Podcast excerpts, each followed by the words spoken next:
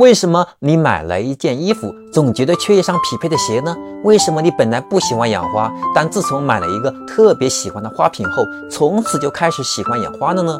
背后的原理是鸟笼效应。什么是鸟笼效应呢？听完下面的故事，你就明白了。一九零七年，詹姆斯和他的好友物理学家卡尔森打赌。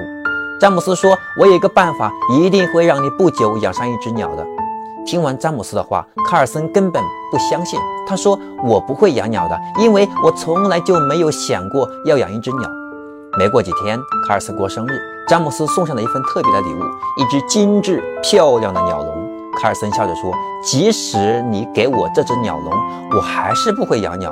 我只是当它是一件漂亮的工艺品。你和我打赌，肯定会输的。”可是从此以后，卡尔森家里只要来客人，看见书桌旁那只空荡荡的鸟笼，大部分的客人就会问卡尔森：“你养的鸟去哪儿呢？是飞走了吗？”卡尔森只好一次一次不耐烦地向客人解释：“不是这样的，我从来没有想过养只鸟，鸟笼是朋友送的。”然而，每当卡尔森这样回答的时候，就会换来客人困惑而且不信任的目光。无奈之下，最后卡尔森只好买了一只鸟。卡尔森的行为是恰恰验证了詹姆斯的鸟笼效应。